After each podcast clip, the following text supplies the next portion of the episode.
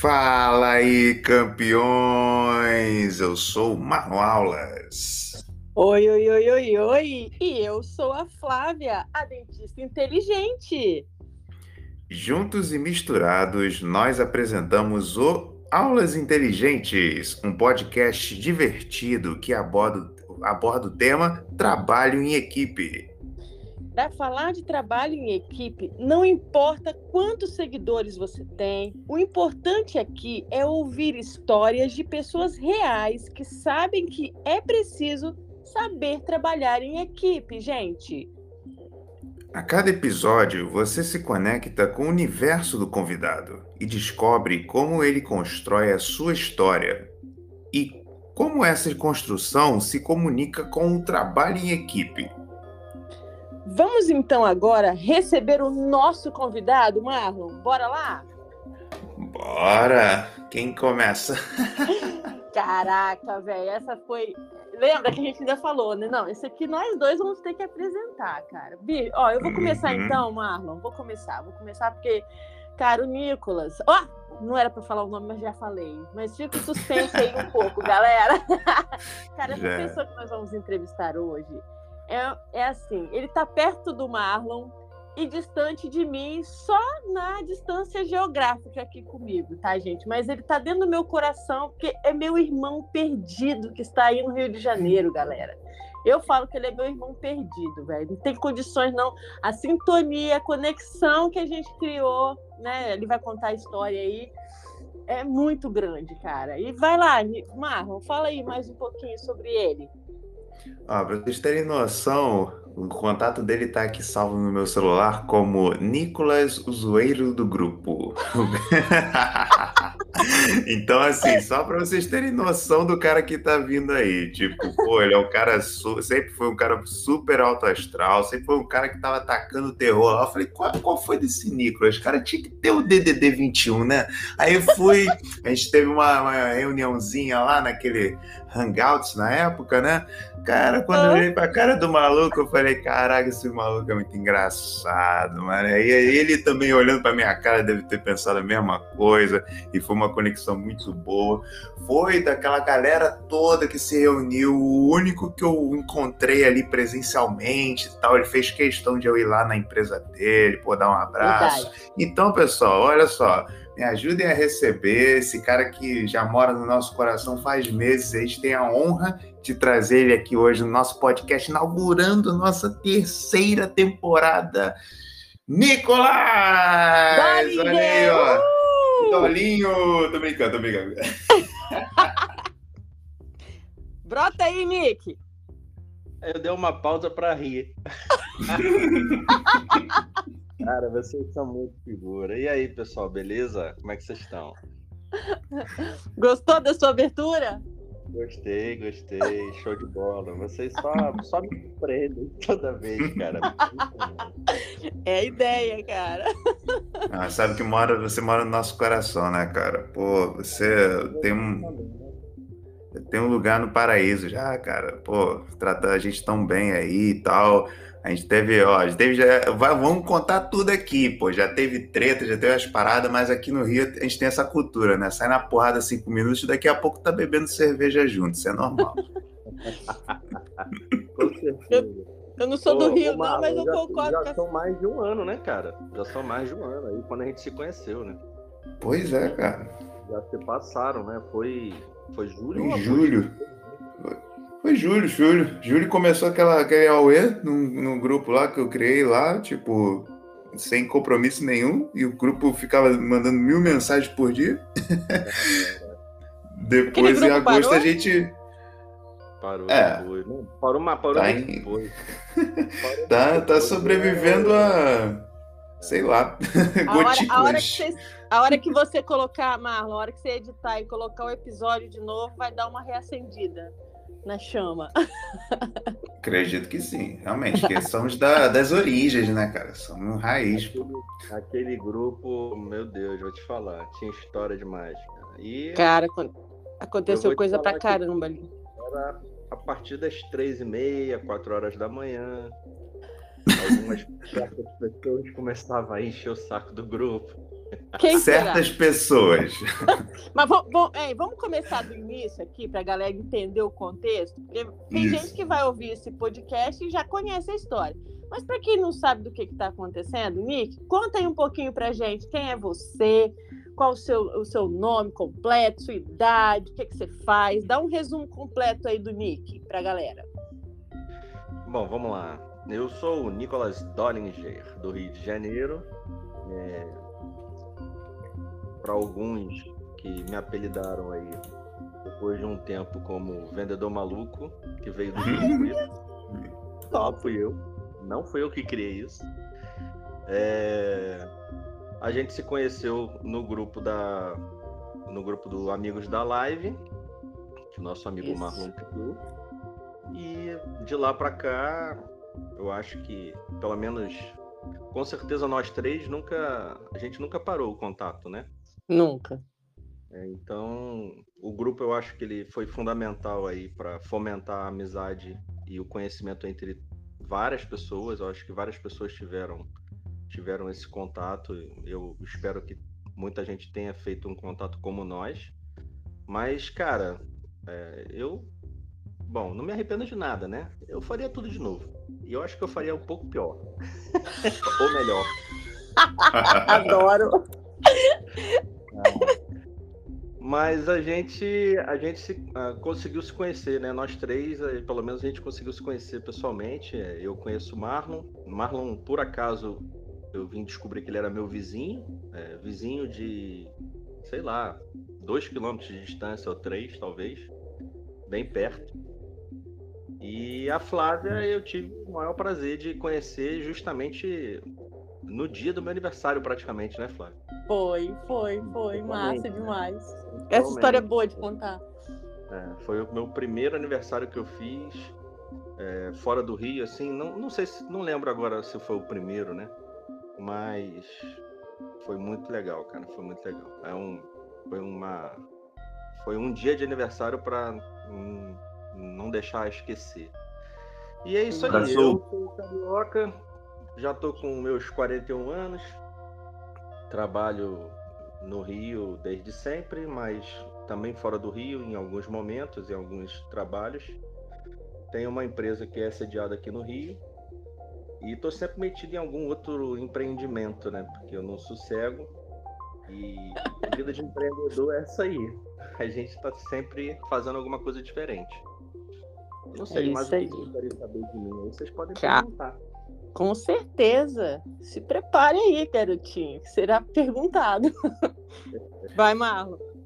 Aqui a gente começa com, com a história e tal, e acho legal assim, talvez muita gente te acompanhe, mas não entenda assim da onde que, que veio as suas origens empreendedoras e tal, porque, ah, cara, a gente normalmente é condicionado a trabalhar no sistema tradicional, né? Esse podcast ele foi criado para falar de trabalho em equipe, né? Mas acho que 99% do tempo a gente está falando de empreendedorismo e tal. E eu acho que isso é um, um um negócio legal para você comentar, tipo, pô, como é que foi para você abrir a, a- a tua empresa? Você tem pessoas que trabalham com você, né? Acho que é legal também tocar no trabalho em equipe, como que foi para liderar essas primeiras pessoas e como tem, está sendo hoje, né?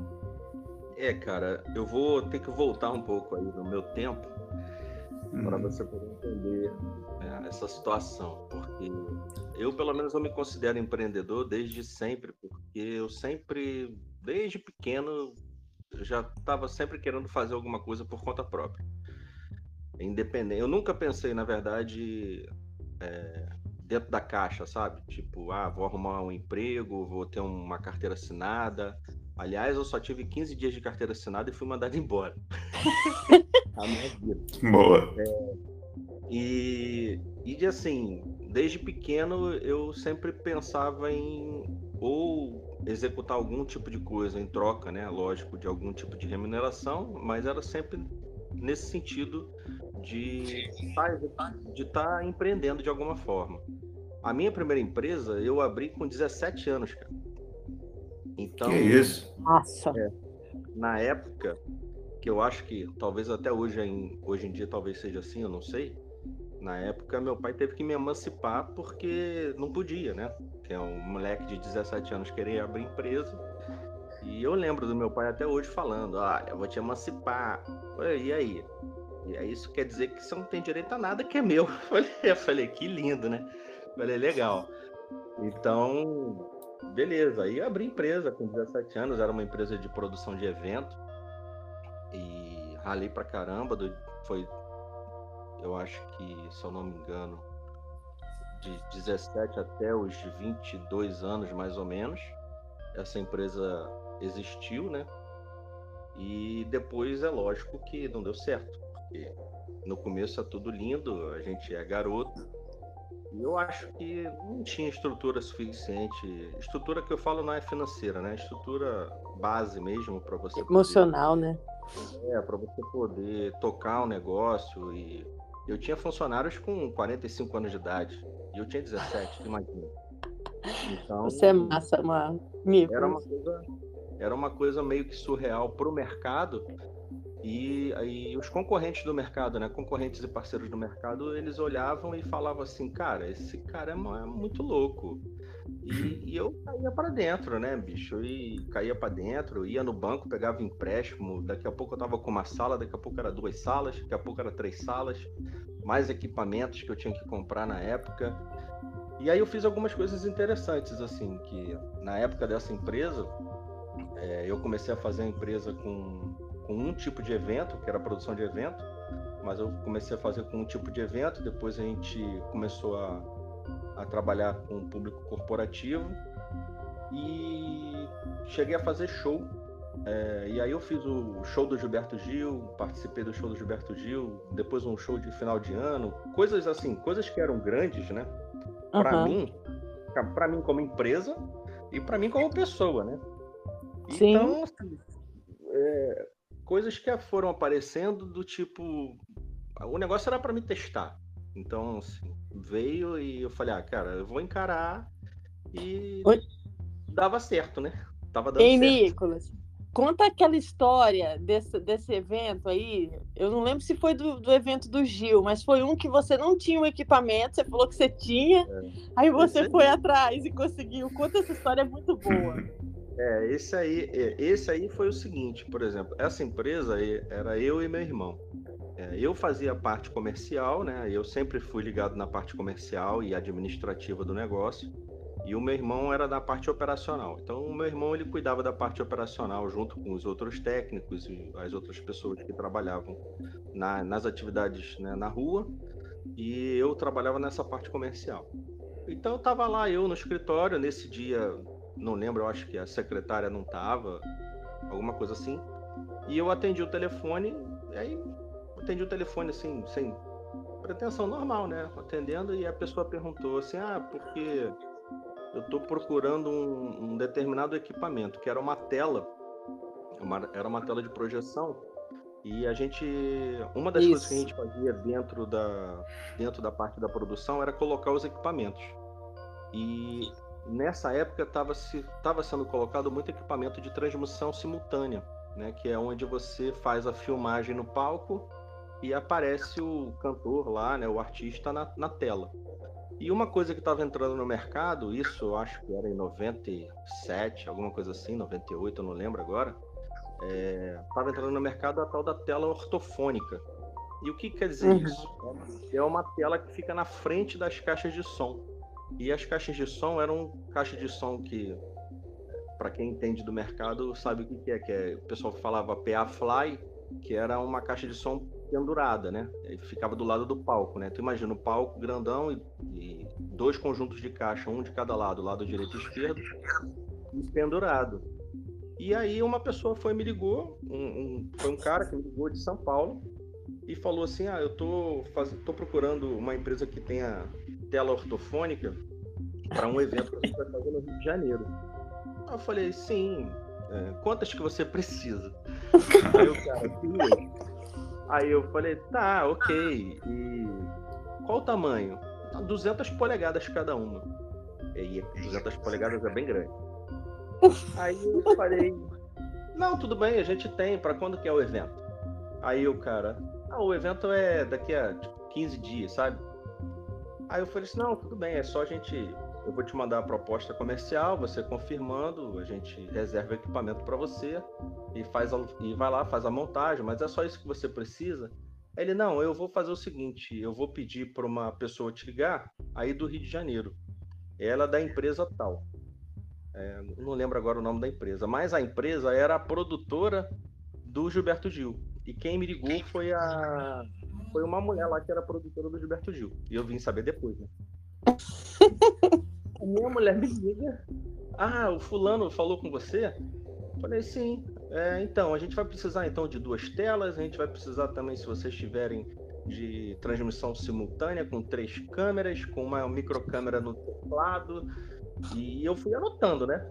Falei, cara, vou anotar, né? Vou anotar. Naquela época, cara, não tinha é, o que a gente tem hoje de internet.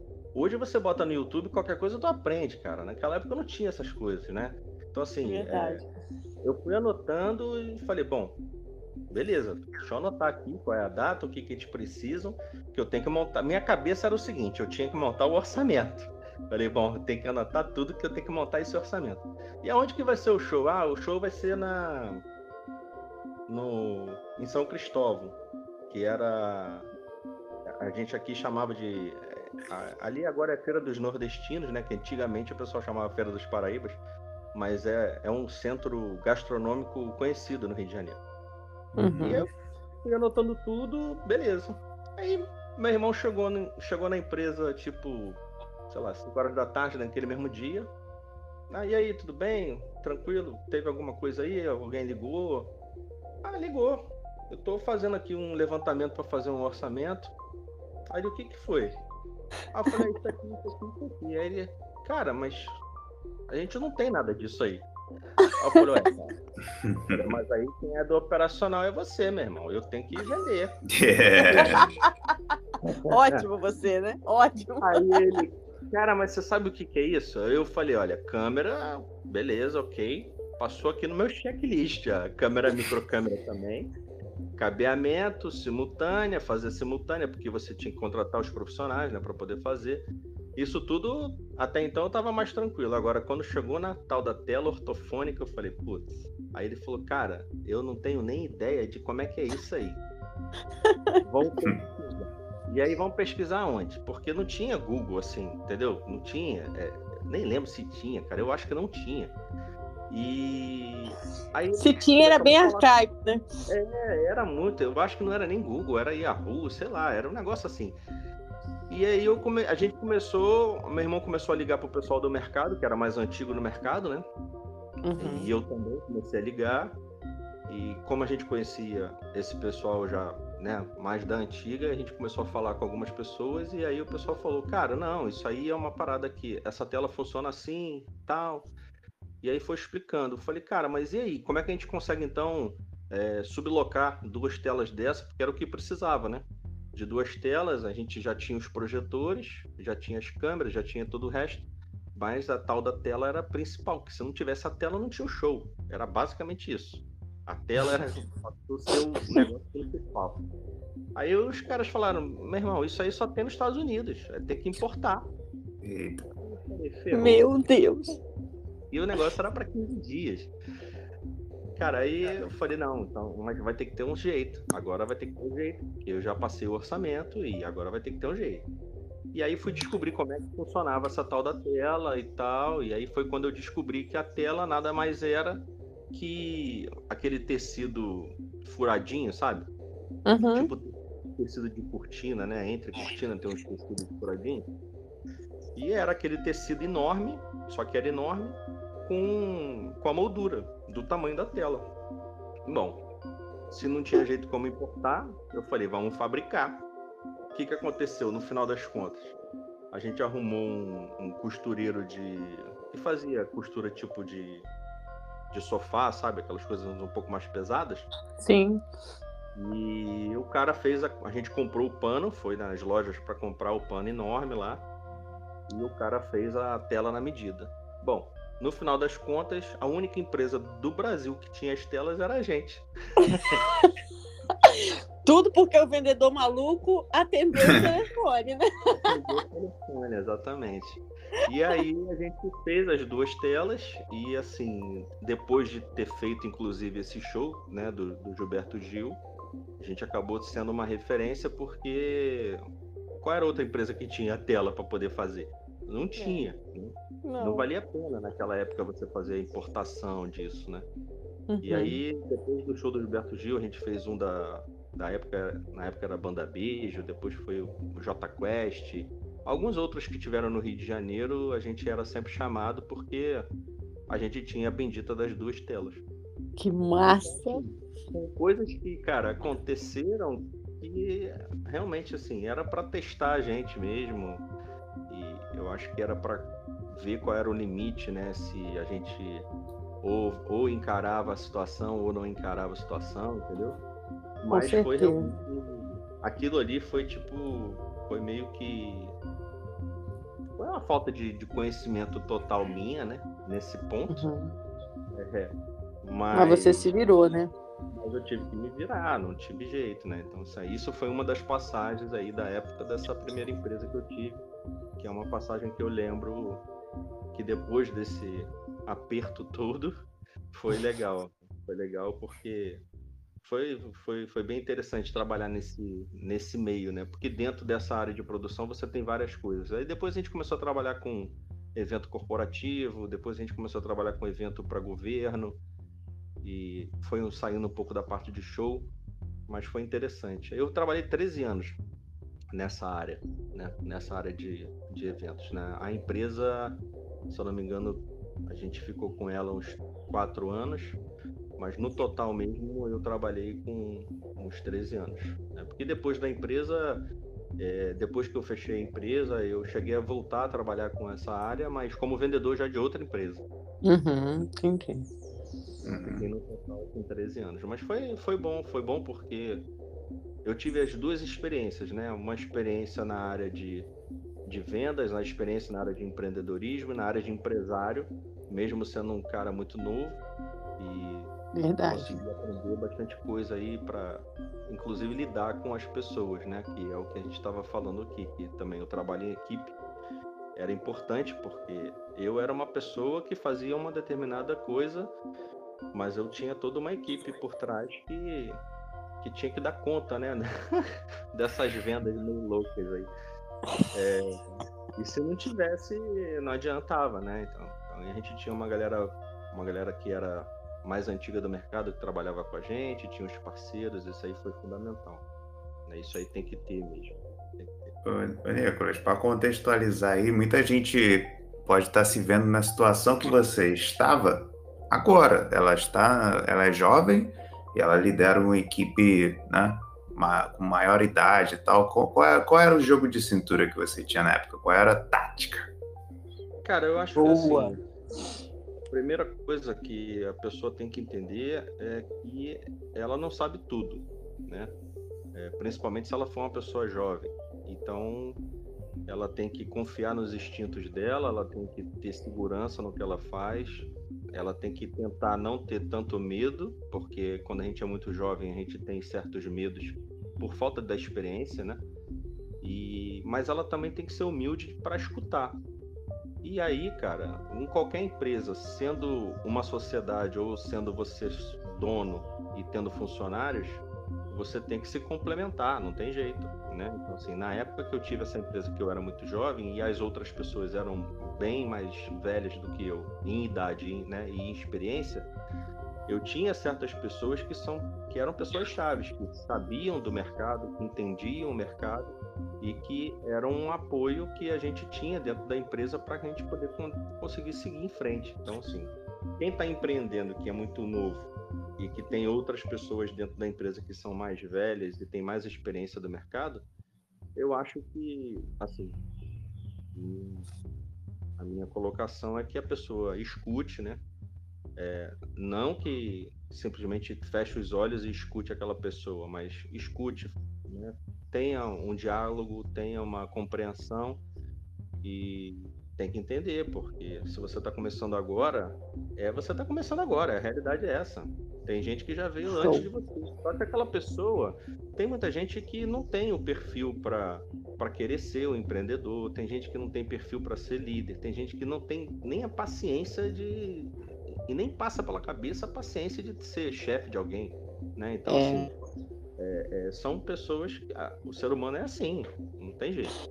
Isso que, Agora, isso que você fala isso não é limitante, entendeu? A, a, eu acho que, eu nunca achei que a idade seja uma coisa, é, fosse uma coisa limitante. Isso não é limitante para nada. Você pode Sim. você quiser. Agora, você tem que entender que tem outras pessoas com mais experiência que você pode aproveitar essa experiência deles, né? É, isso que você uhum. falou, Nicolas, é, é, bem legal, porque, tipo assim, pelo menos eu, eu sinto isso. Na sua fala, dá para perceber que você é um líder, porque o líder tem essas características de tipo assim, ah, eu não sei tudo, eu tenho uma equipe, tipo assim, ah, fulano tem 45 anos, mas ele sabe fazer uma coisa que eu não sei. Eu acho que o líder é isso, ele consegue reunir né, as, as habilidades das pessoas e vai encaixando aquelas pessoas nos lugares certos, né? Eu acho que é esse o papel do líder, né? Ah, é, isso, é, isso é fundamental. E, inclusive, quando você está com uma equipe com muito mais tempo, é, você vai começando a analisar a pessoa, onde ela é boa, onde ela não é boa, e você tem que saber, são peças de xadrez, cara.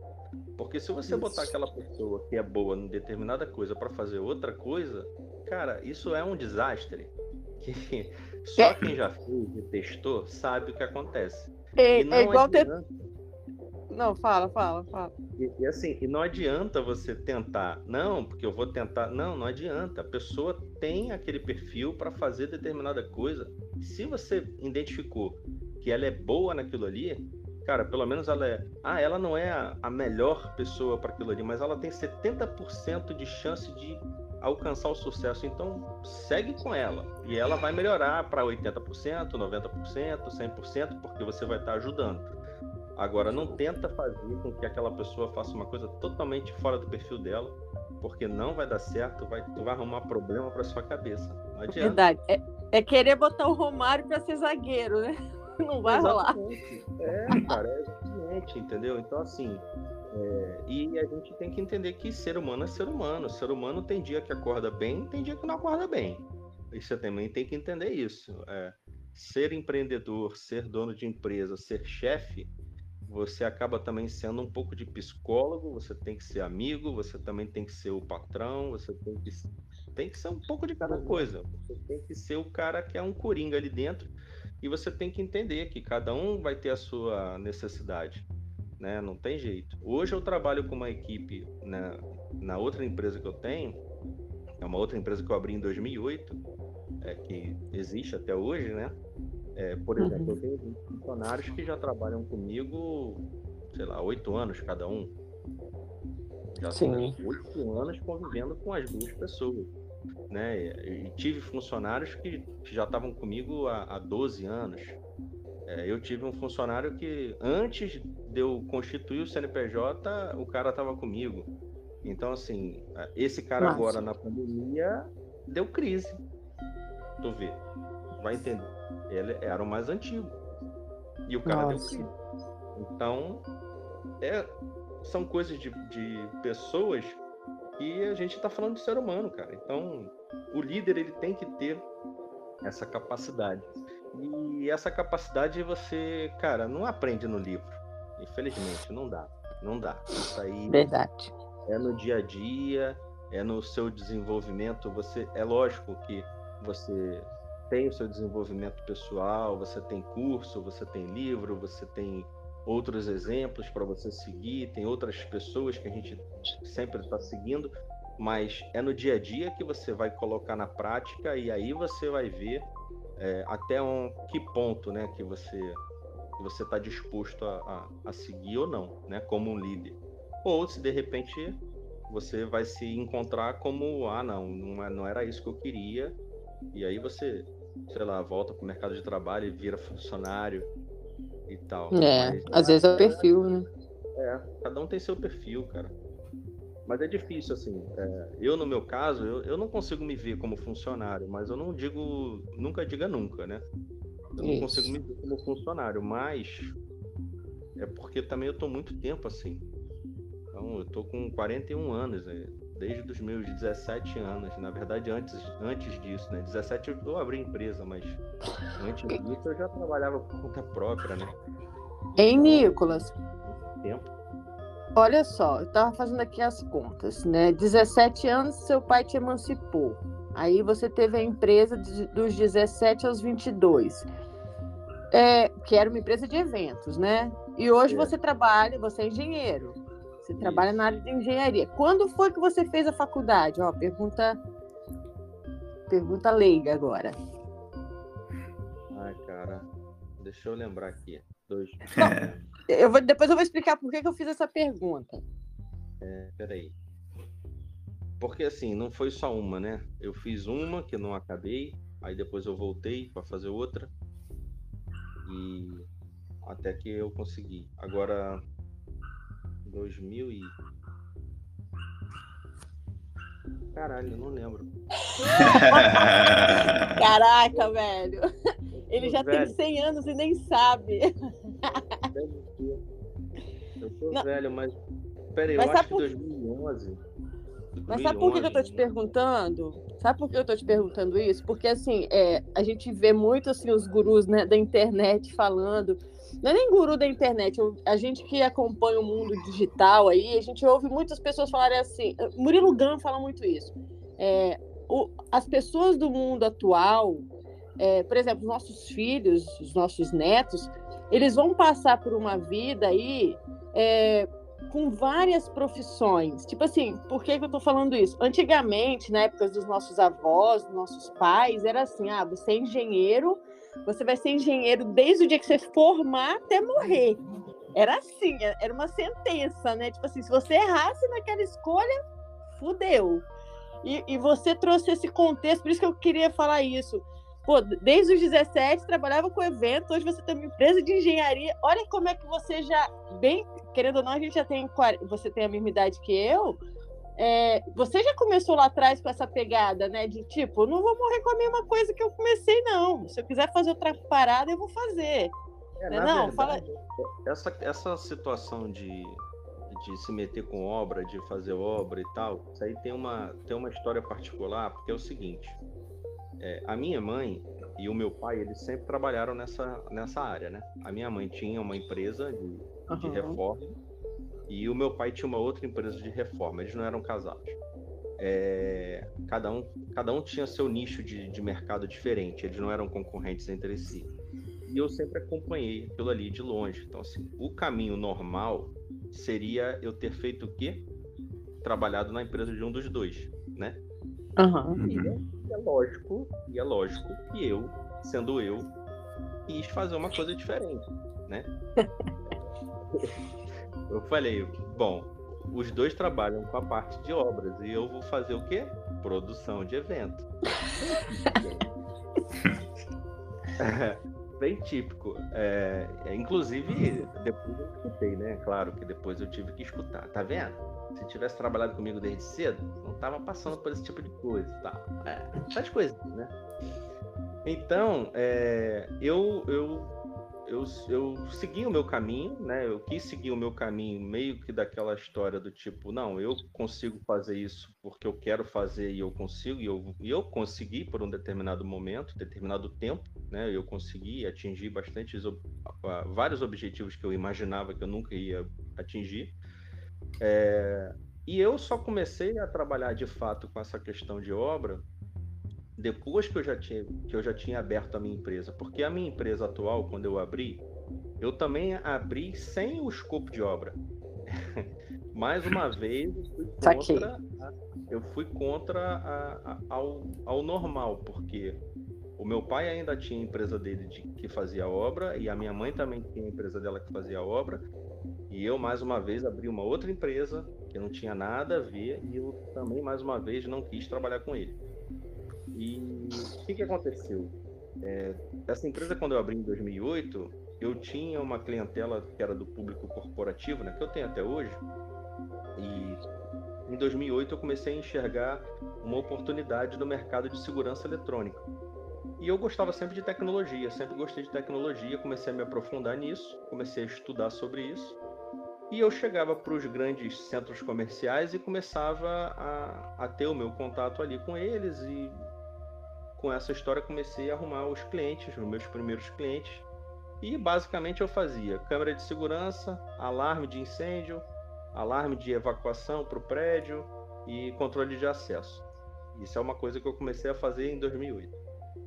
E eu só comecei a fazer é, com essa empresa que eu tenho até hoje. Uhum. Eu só uhum. comecei, de fato, a fazer obra em 2012, né? Então, assim, é... quatro anos, né? Sim. Uhum. Quatro anos depois. Quatro anos depois, é, eu fiz uma alteração contratual da empresa e aí que eu, que eu comecei a mexer com obra. Mas por quê? Porque uh, a minha mãe, ela era sócia né, do, do meu padrasto, meu padrasto ele veio a falecer e acabou que eu tive que fazer a administração da empresa dela.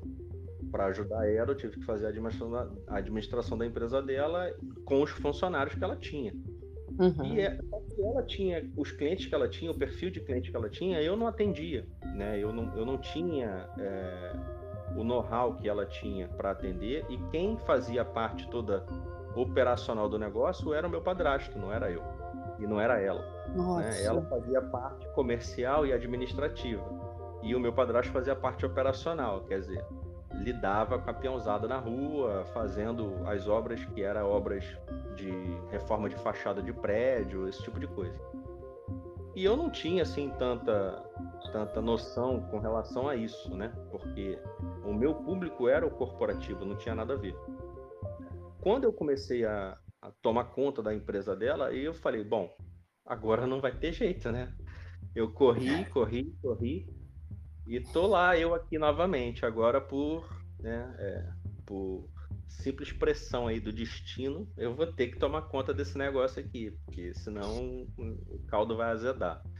E aí eu tive que me especializar nisso, eu tive que entender mais, eu tive que conhecer mais. Aí eu tive que ir para rua para poder entender como é que funcionava tudo. E aí, mais uma vez, é aquela história, quando você não tem experiência, você tem que se aliar às pessoas que já estão dentro para você ter, as experiências que você precisa para você seguir em frente. Aí, com, essa, com essa história toda, eu acabei agregando os funcionários dela na minha empresa e a gente fechou a empresa dela porque ela não ia dar seguimento e aí acabou que ela veio trabalhar comigo. Mas aí com com esses funcionários na minha empresa, com ela na minha empresa, aí eu falei, bom, agora então vamos atacar a parte de obra. Só que aí o que, que eu fiz? O meu network era corporativo. E aí eu comecei a fazer obra corporativa. Legal. E saí uhum. fora da parte do, do, residencial, né? Que, ela, que era o que ela fazia, né? E aí eu comecei em 2012.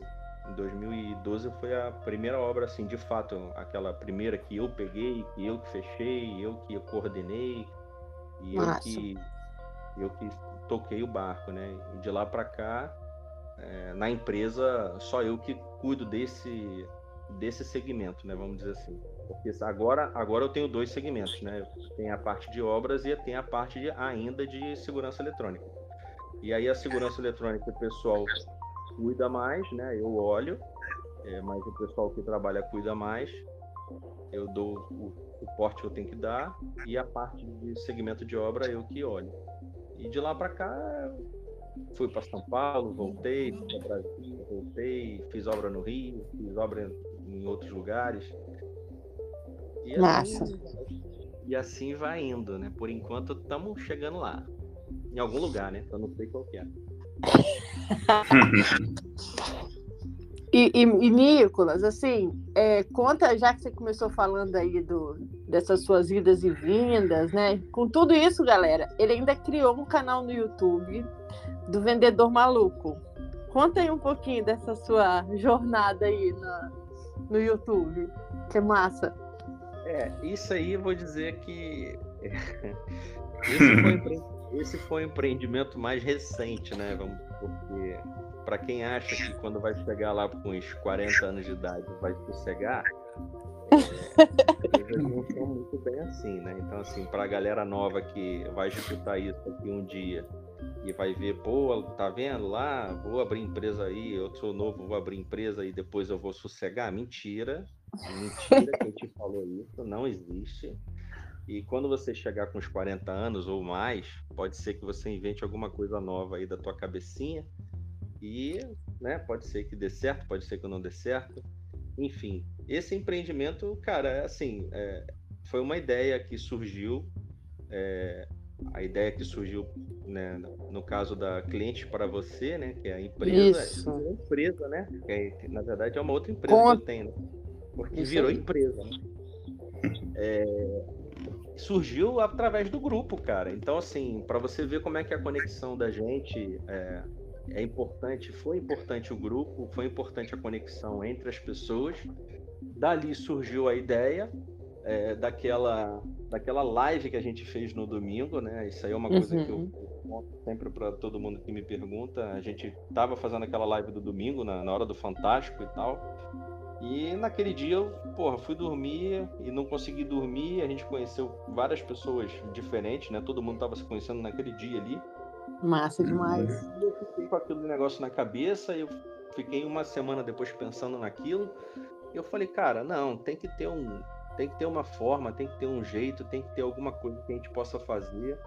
E aí me surgiu essa ideia de, de abrir a cliente para você, que depois, né, veio virar CNPJ.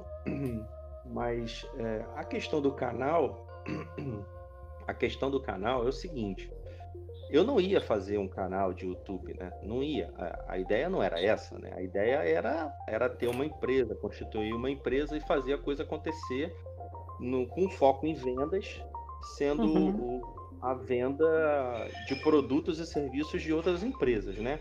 Como se fosse uma representação comercial, vamos dizer assim, diferenciada.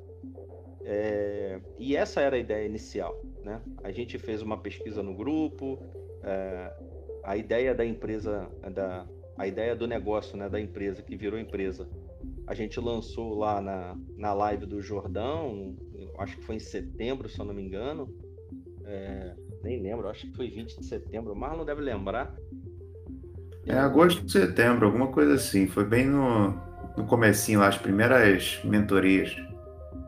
É, então, mas foi uma que fez aberta, inclusive, né? E tá no, tá no YouTube aberto, não era nem fechado na- no curso. Ah, Era que com- você, com- que você falou do seu, do seu produto, do seu, da sua empresa, foi em setembro. lá, foi em setembro, não foi no dia do aniversário Foi. da filha dele. Isso, foi esse negócio de zero, zero persuasão, 100% convicção, se eu não me engano. É, pois é, tá vendo aí? Tudo a ver, né? Uhum. E, e a gente entrou lá, eu entrei lá ao vivo e a gente começou a falar.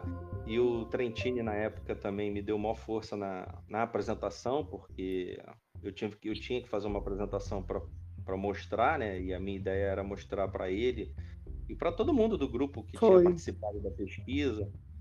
E a Foi gente massa. fez, a coisa aconteceu, né? Foi, foi interessante. Eu me surpreendi com, com o resultado, assim, com o feedback que a gente teve depois de várias pessoas, porque é, era uma ideia que as pessoas, talvez, assim, muitas pessoas possam ter tido em algum momento, mas outras não, e, e não é todo mundo que tem ideia que bota pra frente a coisa, né, cara? Tem isso também. Então as pessoas... É muito fácil falar, né? Falar até papagaio fala. O negócio é botar para executar. Pois é, então assim, é, ah, às, às vezes as pessoas têm muitas ideias e não, não sai do papel o negócio. Ah, pô, isso aqui é interessante, vou fazer isso, mas nunca faz. Então, ali a gente estava no modo turbinado. Tava todo mundo doidaço, não doidaraço. sei quantos X, né? Então, assim, na velocidade, a velocidade da luz, e a coisa acontecia muito rápida, cara. Então, foi acontecendo muito rápido, as coisas foram acontecendo muito rápido. A gente montou a, a- a apresentação para poder chegar naquele dia do, da live para apresentar em, foi, sei lá, em três, quatro dias, virando madrugada, porque eu tinha as minhas coisas para fazer com a empresa, é, o Alexandre tinha as coisas dele para fazer, e a gente foi montando, foi montando, "Ah, vamos apresentar assim, vamos apresentar. E, tipo, Cara, no dia de apresentar foi um, um nervosismo. Eu, eu lembro que um dia antes vocês foram lá e apareceram, Marlon, dá uma olhada numa parada aqui. Não foi? Tu lembra disso? Lembro, lembro. E, e, e, cara, foi assim, é uma coisa que, que é surreal, porque eu nunca, assim, nunca, eu tinha, né, eu já tava com, eu ia fazer 41, né, eu tava com 40 anos, e eu nunca tinha pensado, né, nem cogitado na minha cabeça de me meter em alguma coisa do tipo YouTube, aparecer em YouTube e eu fazer alguma coisa daquela escala ali, entendeu? Uhum. Então, esse negócio do canal era muito menos pensado ainda. Era uma coisa totalmente surreal para mim, cara, porque é, você viu você aí tem... que eu falei da minha história. Você... Não tem nada a ver com a internet, nada a ver com a internet. nada. É, é, nada, nada. E eu tô te provocando. Você sabe por que, que eu tô te provocando em falar do vendedor maluco, né? É. Então, o que, que acontece? Esse negócio do canal, esse negócio do canal, é, só surgiu essa ideia do canal porque o nosso amigo JM, que, que deu essa deu esse incentivo, né, vamos dizer assim, né, que ele ficou, ô Nick, você tem que fazer isso, que isso é legal, porque a gente, eu comecei a ver aquele programa dele, que é o programa Volume, e a gente Sim. trocava altas ideias sobre o programa, eu falava, cara, que sacada maneira, que parada legal, pô, é tipo uma, é uma MTV, né? Da minha época era MTV que eu via na televisão. Aí eu falava com ele, cara, pô, igual uma MTV do, do, que a gente tinha naquela época e tal, só que agora do YouTube, pô, que maneiro e tal. E aí, quando ele viu que a gente, que eu tava nessa vibe de fazer vídeo e tal, ele falou, cara, você tem que ter um canal, meu irmão. Você tem que fazer o um vídeo e você tem que fazer isso, tem que fazer aquilo. Eu falei, cara, pô, não, tá louco, não sei o quê. E eu nunca tinha gravado. Cara, quando eu gravei a primeira vez, eu nunca tinha gravado da minha vida. Aquilo ali foi, tipo, tirei o celular, falei, vou gravar. E aí eu gravei e falei, e vou jogar no ar. E vou ver o que que dá. e foi. massa, massa. Foi, foi, toda uma preparação, né? É, você com as suas experiências de, é, vamos dizer assim, montar o avião no ar, você levou tudo isso. Montar o avião no ar sem motor, né?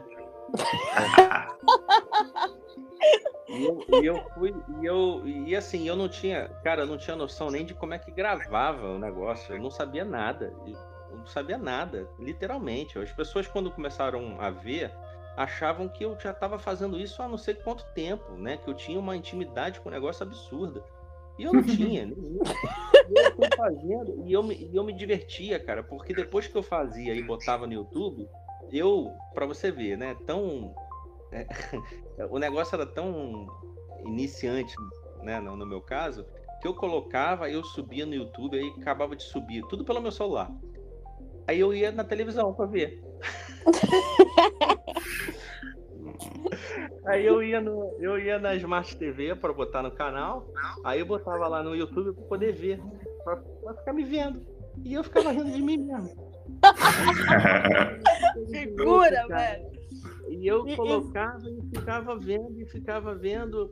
Aí, quer dizer, aí eu fui fazendo alguns, aí comecei a fazer na rua, daqui a pouco comecei a fazer. Eu tava na rua fazendo alguma coisa, resolvia gravar, aí eu ia visitar um cliente, falei, ah, vou, vou gravar aqui também. Aí eu comecei a gravar dentro do carro, depois eu comecei a gravar na... andando. O café com o vendedor é o café com o é. vendedor é dentro do vendedor maluco, não é isso? Então, na verdade, não ainda não tinha surgido a ideia do, do café com o vendedor, né? É, uhum. E, isso aí eu tava fazendo, eu tava, tava fazendo as gravações. Aí o que que aconteceu? Quando o, o Jota começou a falar, e a gente começou a trocar ideia, ele começou a falar sobre negócio de programa, de tal, não sei o que, me explicou mais como é que funcionava lá o programa volume, como é que ele fazia. Aí eu falei, pô, cara, eu acho que dentro da empresa pode ter uma parte de programa também. E a gente pode falar de venda, pode falar de empreendedorismo, Show. pode falar com, né, com pessoas interessantes, que eu acho que pode ser um assunto legal, que as pessoas podem querer né, assistir em algum momento, né? É, e a gente fazia uma. A, aí veio essa ideia, né? A, a ideia do, do café com o vendedor que, virou site, na verdade, tem, tem o domínio registrado e tudo. Só não tem o site, né? Mas tem o domínio registrado. é, a gente. É, a minha ideia foi o seguinte: eu falei, bom, vou fazer o café com o vendedor porque existe o café com comprador, né? Então, é. existe o café com comprador e eu conheci um dos donos do café com comprador. E eu conversei Sim. com esse cara. E quando eu conversei com esse cara, eu fui muito cara de pau, né? O cara não me conhece pessoalmente, né? Eu conversei com ele pelo Zoom. Aí, conversando com ele e tal, ele me mostrando lá os dados do, do canal deles e tal, quanto tempo que tinha de canal, é, qual era a visibilidade, o que, que eles já tinham atingido e etc, etc, etc. Aí eu, na cara dura, né? Eu cheguei pro cara e falei, cara, já que não tem café, já que tem o café com o comprador, pô, tive a ideia, eu vou fazer o café com o vendedor. Aí ele olhou para mim assim, eu falei, pô, o que, que você acha? Aí ele, ah, cara, pô, legal. Eu falei, ó, inclusive, de repente, né, um dia a gente pode fazer uma, uma entrevista junto, né? O café com o vendedor e o café com o comprador. E realmente o canal deles é bem bacana, né? Um canal que já tá bem estruturado. Os caras têm, já tem uma estrada, uma estrada no negócio. São quatro pessoas. Né? Eu acho até que tem mais pessoas. Mas eu conversei com uma só. E aí daí surgiu o nome, né? A ideia do nome, né? Que foi Café com Vendedor. Depois, depois dessa, dessa data aí, eu já vi algumas pessoas aí falando negócio também de café com vendedor, café com não sei o quê. Tudo é botando o café no meio. Mas enfim. O primeiro café eu não sei, eu não sei quem foi o primeiro café, né? Mas... Como assim? Ô, Flávia, dá uma puxada de orelha nele. Não, não, não, tô falando do nome, tô falando do nome. É. Ah, pensei que fosse da, do episódio. Não, então, aí quando surgiu, quando surgiu o nome, veio a ideia do, de ter esse programa, né? Aí veio a ideia esse programa e a gente foi conversando e a gente no grupo estava sempre em contato e, e, sempre trocando ideia do que, que um estava fazendo, do que, que o outro estava fazendo. E aí foi quando o que o Jota falou, pô, cara, você tem que fazer o programa, você tem que fazer o canal do YouTube, tem que ser. Aí eu falei, não, cara, pô, eu vou ficar gravando esse negócio, fazer ao vivo, tá louco, eu nunca fiz isso na minha vida. E eu nunca tinha feito. E ele botando uma pilha, e aí a Flávia, para variar, né? O pontapé inicial. O pontapé inicial e me jogou logo uma missão daquela, tipo, missão impossível para mim, né? Massa. No meu caso. Porque ela me vem, cara, para mim entrevistar logo quem? O pai dela. Que, era, que é um empresário de não sei quantos anos, cara cascudão, experiente. Falei, Foi cara, demais. Flávia é maluca. Depois eu fiquei pensando assim, cara, Flávia é muito louca. Porque ela tá achando que eu sou o quê? O repórter da Globo? Que eu, que eu... Quantos anos? Tá doido. Aí eu falei, bom, vamos lá, né? Então, Vamos fazer? Vamos fazer? Ah, vamos, vamos fazer. Então vamos fazer, vamos tentar fazer o melhor que a gente pode. Aí a gente fez lá, foi a primeira entrevista. Eu não lembro. Ah, chegou a ser em outubro. Foi em outubro. Foi? foi? em outubro, foi véspera do seu aniversário. Foi quando você definiu que você vinha para a Cruz. Foi na, ah, não, na então, sua foi... entrevista ao vivo. Eu acho que foi. Não sei se foi uma semana, alguma coisa assim, ou antes. Não, né? foi, eu acho que foram duas semanas antes, porque né? foi o tempo que papai falou para você comprar o, o, o, bingo, né? Te ofereceu o bingo ao vivo, te vendeu o bingo ao vivo, você comprou e falou: né? Eu vou aí receber a minha Hilux. É, pois é. Ele me vendeu o bingo da Hilux lá, da, do... E e aí ele me convidou para poder ir. Eu falei, pô, cara, fiquei super feliz. Eu falei, era uma oportunidade também que tinha de te conhecer pessoalmente. Eu falei, cara, eu não vou perder essa oportunidade. E aí Nossa. calhou, né? calhou. Ah, e o que calhava era que o sorteio era no dia do meu aniversário, né? Isso!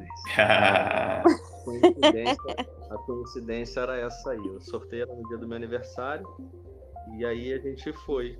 Eu cheguei no dia 23, né? Aí fiquei dia 23, 24 e voltei no dia 25, debaixo de muita chuva. Você tem que lembrar da chuva, né? Mas tudo bem. Essa daí é, fica para outro podcast. A história é. da chuva. Carioca não ah. gosta de chuva, Flávio. Não gosta. Verdade, de dias dublados não tem nada a ver com carioca, verdade. Não tem nada a ver, não tem nada a ver. Mas, cara, foi, foi super, foi super maneiro, foi uma experiência incrível, acho que e única para mim conhecer tanto a Flávia quanto o pai dela, a mãe dela, os irmãos, tudo lá, todo mundo, né, cara, que me recebeu. O churras. Ah, nem se fala do churrasco, né?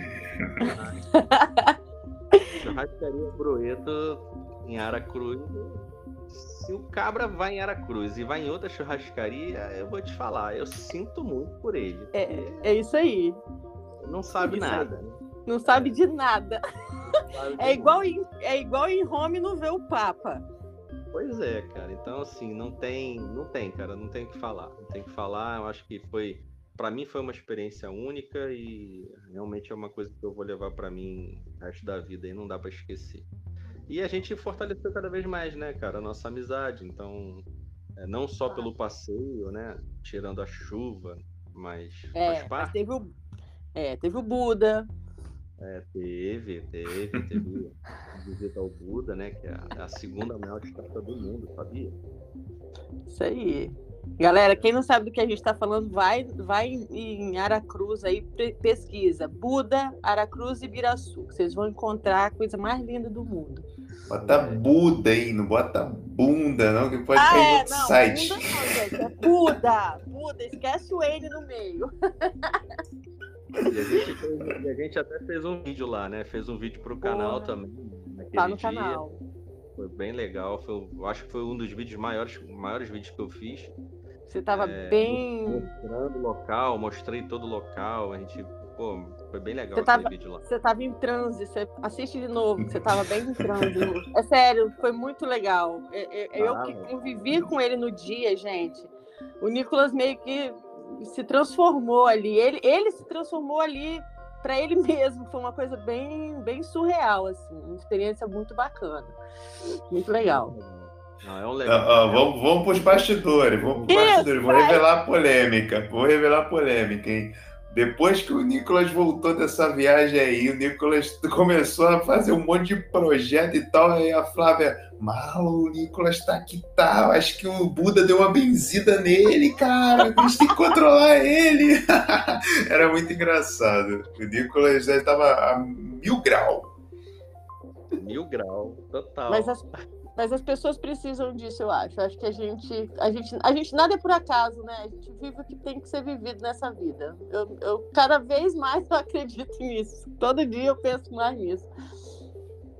Cara, É, a foi vida- muito a foda, né? leva por caminhos, né, cara, que você não que você não vai imaginar. É o que a gente tá falando esse tempo todo aqui. Várias coisas na minha vida que eu fiz, eu não imaginava que eu ia fazer. É, como eu citei a questão de começar a gravar o vídeo e jogar no YouTube e tal, pra mim foi uma total novidade. Quem é que imaginava isso? Eu nunca imaginava isso. Né? Então, coisas que acontecem que realmente não dá pra não dá para você falar, né? A, a vida tem que ser vivida um dia de cada vez. Uhum. Igor, você, você é um cara que tem uma- muitas lições aí da vida e eu acredito que tirando todas essas experiências, desde o comecinho lá, quando você abriu empresa jovem, até agora, né, com é, mais experiente, né, mas ainda com esse espírito jovial e tal, eu, eu- eu tenho uma pergunta assim em cima disso, cara, é, que não poderia deixar de ser feita que é o seguinte: como, como que você. O que, o que que você acha que determinou essa sua habilidade de lidar com o inesperado? Porque a gente vive uma, uma geração que está muito receosa, com muito pé atrás com as coisas e tal, e não, não, não, não tem aquela iniciativa. E eu acho que você é o melhor cara para falar disso. Tipo, situações inesperadas, acontece alguma coisa, o que, que, o que fazer? Como lidar? Como é que você encara isso? Cara, eu acho Boa. que isso aí é uma coisa que você não tem um preparo, né? É, não tem uma cartilha, não tem um caderno aí, um livro que você vai pegar e vai te, te dar o passo a passo. E aconteceu isso aqui, vai lá no capítulo 2, versículo tal, não sei o quê, e sabe, não vai, não vai ter escrito. Você tem que viver, cara. A vida ela é feita disso. É isso que vai moldando a pessoa. Então, é, são coisas que acontecem com você que você vai criando, vai criando essa experiência e aí você vai enxergando a vida de uma forma diferente, né? Agora não adianta você querer pensar ou achar que a coisa vai ser do jeito que você está planejando. Eu acho que uma das coisas que você tem que começar a colocar na cabeça, que as pessoas têm que começar a colocar na cabeça, é que o planejamento a gente faz um planejamento muito superficial do que a gente pode afirmar com certeza que vai acontecer, né? Não, não dá, cara. Não dá. Você pode, você pode acordar amanhã de uma forma totalmente diferente do que você acordou hoje. Ou você pode não acordar. não tem isso. Então, você tem que considerar as possibilidades. Então, se você fica criando muita expectativa do, do tipo. Porque eu, o que eu vejo nessa geração de hoje em dia é que cria-se muita expectativa do tipo, vou conseguir isso, vou ter aquilo, vou conseguir aquilo. E cria frustrações, porque não é assim que funciona. A vida, ela não é tão fácil e simples assim. Ah, Boa. só porque você quer, a coisa vai acontecer? Não, não é só porque você quer. E, e as outras pessoas que podem estar envolvidas nisso, e o, o ambiente, e o clima, e, e, e todo o cenário né? E a gente, principalmente a gente que vive num, num país que tem um cenário que é totalmente conturbado, que uma hora tá bem, outra hora tá ruim, outra hora tá bem, outra hora tá ruim. Então, assim, você não tem como, cara. As, as, as gerações, as novas gerações, elas, infelizmente, eu vejo que elas, pelo menos grande parte aí que eu acompanho, eu sinceramente eu não sei. Eu não sei o que vai acontecer com, com esse pessoal quando tiver com 40 anos né? se vai ter a, a, a mesma estrutura, porque eles acham que é mais fácil do que deveria ser, né? É, do que é, né? Ou deveria ser mais fácil do que é. Eu acho que você não, não pode. É, o que eu, assim, em resumo, eu acho que você não pode criar tanta expectativa, porque você não tem controle de tudo. Você não tem. Aliás, aliás, você tem muito pouco controle do que você imagina que tem, né? Você imagina que tem controle de tudo, você não tem controle de. Não. Não vou dizer que você não tem controle de nada. Você tem sim de várias coisas, né? E a gente. É. A nossa opção. Agora, não, as pessoas pensam, né, cara, hoje em dia que é tudo muito mais fácil.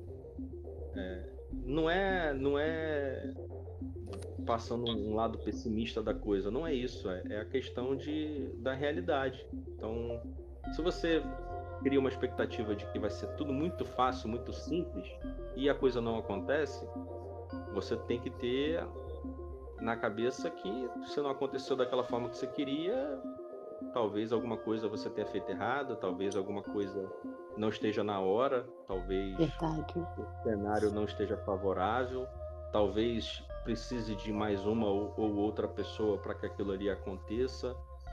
E, e, outra coisa, essa frustração não é só para quem é novo, não, tá? Isso aí acontece na vida da gente inteira, né? Então, isso acontece Verdade. toda hora. Toda hora. Quem queria? Quem não queria acordar e tá sempre com, com sol, para quem gosta de sol. Flávia. e a gente não tem controle sobre isso, né? Verdade. É, a gente não consegue ter esse tipo de controle. Então, eu acho que é, o, é um tipo de experiência que você só adquire com o tempo. Isso não está escrito em livro. E você, eu acho que uma coisa que uma coisa que eu acho que ajuda muito é a interação. Isso aí é uma isso aí é uma lição que eu aprendi com o tempo, porque diferente do que as pessoas hoje falam que eu sou um cara muito descolado e tal, eu não era assim a minha vida toda. Então eu, eu era já, eu já fui mais tímido, né? mais retraído, vamos dizer assim. Mas eu acho que a interação com outras pessoas, isso faz com que você melhore a cada dia. Isso é importante. Verdade. Muito legal. É muito importante. Né? Inclusive, assim, é, sempre tem aquela frase, né, que as pessoas falam, né? Ah, você é o resultado das, das cinco pessoas que você tem mais contato na vida. Não é um negócio assim, não tem? Uhum. É, então, eu acho que se você tiver um contato com 200 pessoas, você potencializa isso, concorda? Sim. Então, o ideal é, é quanto mais pessoas diferentes de você você tiver contato e você trocar experiência, trocar informação, melhor você vai ser. Então, é, e... a interação ela é importantíssima. Perfeito. E a internet tem essa vantagem, né? Você consegue conversar, ter contato com 200 pessoas que tenham é, uma, uma afinidade com você, né? É o lado bom, não, É o lado bom. O lado bom e você não, e você não precisa estar no mesmo lugar. Tipo assim, antigamente você tinha contato com as pessoas da sua, do seu, da sua cidade, no máximo do seu estado. Hoje você tem contato com gente que está do outro lado do mundo, né? Não tem mais é. barreira. Não, com certeza, né? Então, assim, é, quando é que a gente imaginava há, há 10 anos, ou sei lá, né? 10 anos, é. 10 anos atrás, que a gente ia estar tá fazendo isso aqui que a gente está fazendo agora. Exato. A gente, em 10 anos, cara, 10 anos é muito pouco. Então muito. a gente não ia imaginar, né? A Flávia em Aracruz, lá no Espírito Santo. No fim do mundo. eu aqui no Rio. Então, assim, a gente hoje em dia, tu abre uma sala com não sei quantas pessoas aí, agora já tô por fora da capacidade de salas aí que podem ser abertas com quantidade. Mas tu abre com pessoas de tudo quanto é lugar. Então, Sim. O mundo mudou, você tem que mudar junto com ele, né? E você tem que aproveitar a parte boa, né? A parte boa é, é esse tipo de coisa, por exemplo, né? Não é Perfeito. só a parte ruim. A ruim você aprende com elas. É, você faz. Você aprende, é, você, você aprende a não fazer novamente, né? É, você fica mais cascudo. Fica mais cascudo, exatamente. Mas é isso aí. Caraca, é. velho, ó, a hora voou, gente. Vocês têm noção que a gente já tá há mais de uma hora? A gente combinou que seria uma hora, a gente não consegue, porque o papo é sempre muito bom, cara. Eu adorei. o papo tá bom, vai fluindo. Não é? Caramba! A gente tava precisando ah, disso, sabia? Acho que uh, uma coisa que as pessoas que estão ouvindo a gente aqui tá percebendo, né, é que quando tem a gente tem uma intimidade assim, amigo e tal, a parada flui tão natural que não tem esse negócio de tempo, ah, determinado tempo. Outra coisa também para você que está pensando em fazer podcast aí, está pensando, ah, eu vou fazer uma pauta, vou fazer toda a pergunta e tal. A gente tentou isso, cara, e não, não, não funciona. É melhor, a melhor coisa que tem é a conversa, é o diálogo, é conversar daquilo que o assunto veio nesse horário, nesse dia, com o sol na mesma posição que hoje, pô.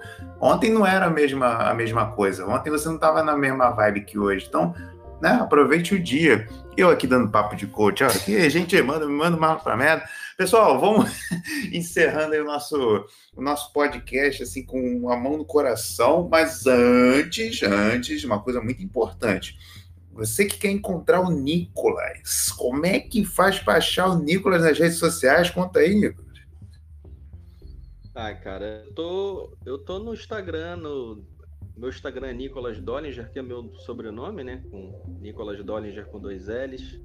Tem o site da empresa ndollinger.com, é só .com, também é o meu sobrenome, só tem um N na frente. É, tem meu telefone aí, 98092310021, manda o WhatsApp aí que eu falo com qualquer um, tem esse problema também não de divulgar meu número, meu LinkedIn também tá lá. Esse nome aí é, é fácil, né? Se você botar no, no Google, tu vai ver. É, não tem muitos, não, né? é, é Nicolas top, com CH. É Nicolas com CH e, e é Dollinger, então assim. O meu nome é Nicolas von Dollinger, né? Tem um V-O-N na frente, antes do Dollinger. Então é mais, mais complicadinho ainda. Então é fácil de achar. Mas é isso aí, cara.